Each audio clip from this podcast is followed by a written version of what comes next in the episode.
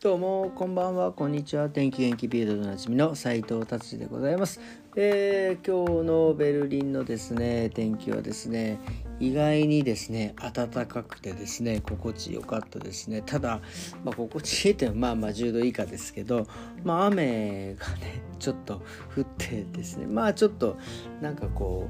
う鬱陶しい感じでしたけどなんかね雨もねまあ僕はねあの仕事行く時に雨はちょっと嫌なんですけど本当都合がね良くて申し訳ないんですけど、えー、行く時雨は嫌なんですけどね仕事が終わって家に帰る時の雨ってね別にそんなに悪くないですよね。なんかこうどんだけビタビタになってもですね、まあ、家でまあね綺麗になれるのでただ仕事の前ね仕事行く時にね雨が降ってると思うな。仕事ではもうねもうねなんかこう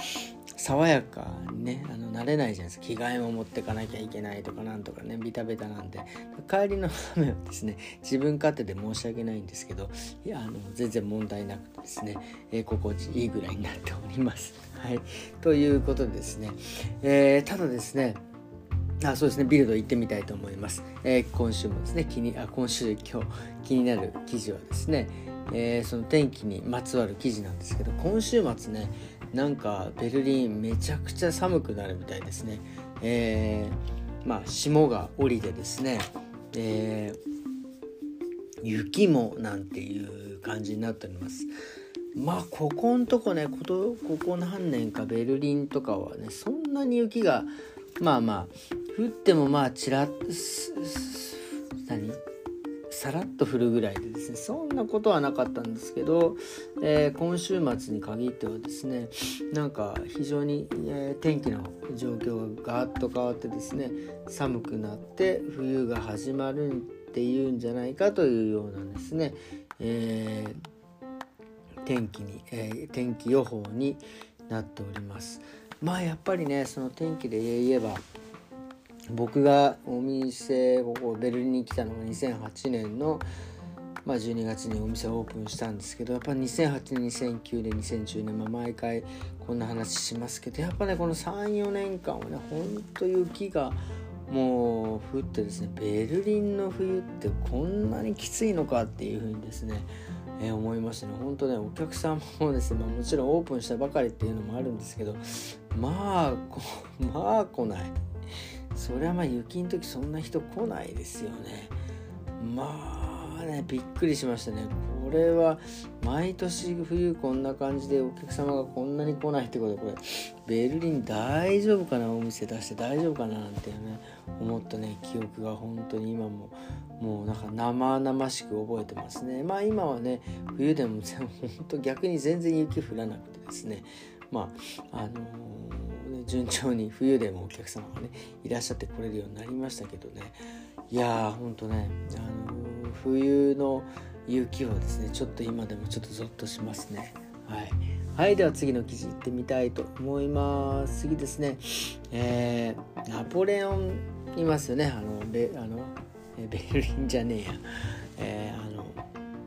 フランスですねナポレオンさんですねの帽子がですねなんかこの人なんか120個ぐらい帽子持ってたらしいんですけどでその中のですね一つの帽子がまあオークションにかけられてですね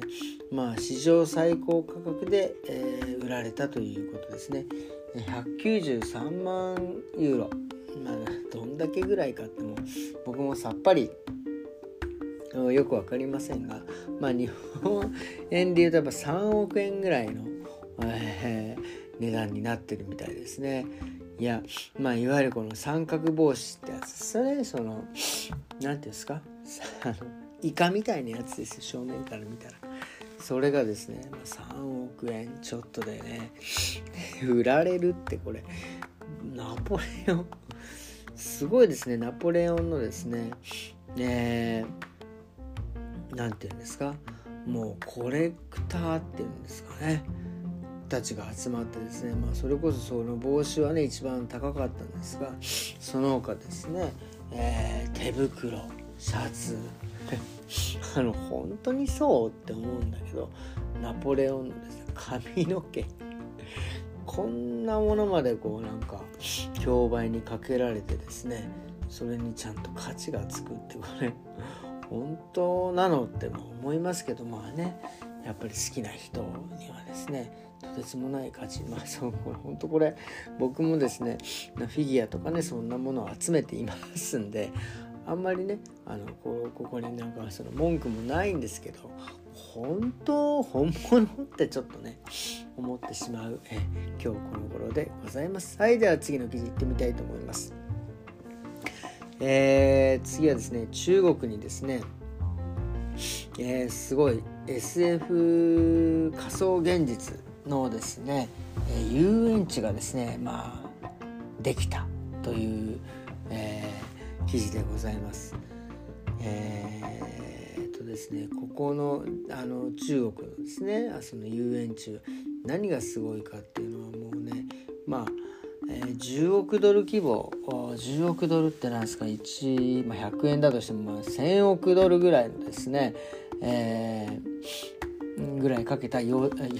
園じゃないす。いません。遊園地があって、まあ、そこは何がすごいかってやっぱそのいろんな、テクノロジーを駆使してですね、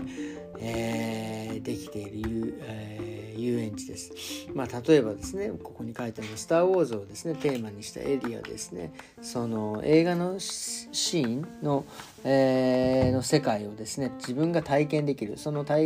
映画の世界の中に入ってですね、えーえー、いろんなですねその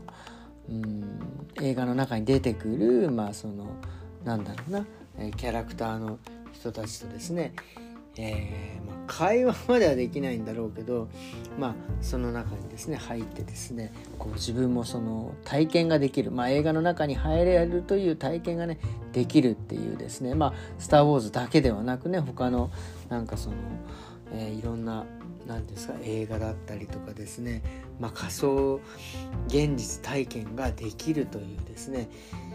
えーのでものすごくこう今ね話題を、え、集めておりますね。これまあ実際だから、まあ、どういうような感じになるのか分かりませんがまあなんかその仮想現実の中でまあなんかいろんな戦いが自分ができたりとかですねなんかそういうようなですね、え、なんかとてもなんか楽しげななんかアトラクションがたくさん、えー、あるというふうにね書いてあります。まあなんかまあ、世界最大のそういう SF のですね、えー、遊園地っていうふうに書いてありますね。まあだからなかなかこのなんかちゃんと全貌がね明らかにされてないのでなんかはっきりした、えー、ふうには書いてないんですがまあなんかねこういったものがですねなんかだんだん現実化していけばですね多分他のね、えー、国でもねこういった遊園地だから仮想現実であれば多分そんなにもうなんかスペースもいらずにですね多分それこそ何て言うんですかあの VR みたいなこうメガネしてすればですね多分なんかスペースなくこういった体験ができるようになっていくんじゃないかなっていうふうにね、え思います。はいということでですね今日のビルドはですね、えー、こんな感じですね。はい。えー、今日はですねまああの僕久々にこうなんかあんまり僕あの何ですかもともと陰キャなので友達もそんなにこういないんですがまあ、えー、久々にですねえー、えー、とまあ友達とですねまあベルリンのですねまあまあなんかあのー、日本の居酒屋みたいなですねえー、最近やっぱりベルリンって結構日本食ブームでですね本当にこう高いね居酒屋さんっていうのが本当にいっぱいあってですねあの何ですかこうフュージョン。前このラジオでも言いましたけどそのフュージョンでこうなんかいろいろ創作料理のね日本食屋さんとかあったりとか本当にあるんですけど今日言ったのはですねまあなんかそういうのとは全く違ってですねまあコンセプト的にはまあなんかその居酒屋日本の居酒屋みたいな感じのですね、えー、レストランレストランというかレストランかに行ってですね行きまして。まああのまあ何て言うんですか、まあ、結局でもそこはね日本人が、えー、が経営者ではなく、えーと、ベトナム人がですね日本食屋さんそういう居酒屋をね経営しているところに行ってですね。なんかこう何て言うんですかね。えー、っとですねまあ美味しいかまずいかって言ったらですねまああのあのまずくはない。すいません。なんか僕がこう言うのもおこがましいんですけどまあまあまあまあ美味しいんですよ。でやっぱりすごいなと思ったのはですねあのいろんなねあの日本食日本食日本の居酒屋をですね一生懸命再現しようとしているなっていうのがね、えー、見えてですねしかもそのなんだろうあのちょっとね味がね濃いんですけどあのー、非常にこう研究されているなというような印象を受けました。こうやってですねどんどんどんどんそのまあ日本食とかそういうなんかね、和食寿司みたいな感じでねやっぱヨーロッパとかだとそういうふうに、ね、日本食といえばみたいになってきましたけどそうやってねベトナムの人たちがやがね、あの日本のそういう居酒屋みたいなものをですね、えー、こうどんどんどんどんこう広げていくのもなんかちょっと広がってっていうのも面白いなと思います。なのでですね、まあ、あの日本でね居酒屋さんとかやっている方がですねもし海外で、えー、やろうと思っている方がいればですねこれ結構チャンスかなと思いますそのなんかもう高級志向高級志向ってね言っている中ですねなんかそうじゃないえー、なんて言うんですかそのまあ B 級って言ったらちょっと怒られちゃうかもしれないですけどそういう方でね攻めていくのは本当になんかいや面白い面白いビジネスになっていくんじゃないかなっていうのはちょっとふうに思いました。でね今日はまあまあそのレストランの話、えー、は、ね、ちょっともう終わっちゃうかもしれない。終わっちゃいますねこれ。すいませんもう10分もとうに超えてしまって。まあねその僕友達とその飲んでですね。まあ彼もですねほんとねいい人でですね。何がいいってあの僕のこのラジオをすごく聞いてくるヘビーユーザーだっていうね。っていうのもまあそうなんですけどなんかねこんなにねあのなんだろうな。人のことに対してとかなんかなんか物に対してですねこう悪くなんていうのかな言わないっていう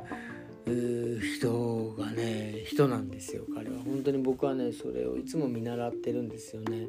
なんだろうな例えば僕がこう何か言ったりとか、ね、僕の思う思う、ね、意見だったりとかっていうのをこう言う言うじゃないですか。まあねもちろんね飲んで、ね、お話おしゃべりしてて。でなんか結構こう自分の言ったことに対してかぶせて言ってきたりとかする人とかまあ 別にその友達だからマウント取り合ったりとかはしないんですけどなんかねそういうことをしないっていうのかな。なんだろうな。こう受け入れてくれ受け入れてくれる。そうそうなんですよ。僕の話をちゃんとこう受け入れてくれてでそれをですねあのあの決して否定しないっていうかすごいすごいなって本当にねあのまあ普通ここあのねなんか否定して否定してきてもいいという場面ではないけどまあなんかその僕が言ったことに対して一旦受け入れてでもこう思いでも僕はこう思いますみたいななんだろうな。あのねこれちょっとと言葉で言うとちょっと難しいんですけど人が言ってきたことに対して自分はこれはこう思うなってこう思ったりするじゃないですか。あでもこうじゃねえよなみたいに思ったりするんだけど人が言ったことをこう受け入れてその返す言葉がですねでもそんあなん一旦あなたからあなたの意見はいいですよねすごいですよ。でも僕はでもねこういうふうに思うんですよみたいななんて言うんですか。まあ優しい。ほんとねこういうこういう人にちょっとねあのなんだろうななりたいなっていうふうにいつもね彼と、えー、飲むとですね。まあそそんなにしょっちゅう飲んでるわけじゃないんですけど飲むとですね。ね思思います。はい、こんなね人間に僕もなっていけたらなっていうのをですね日々あの思いながら 生きております。ということで今日はですねすいませんちょっとねあのまあまあお酒も入ってますんでこんな感じで終わりにしたいと思います。えー、ということで今日はこんな感じで終わりにしたいと思います。それではまた明日さよなら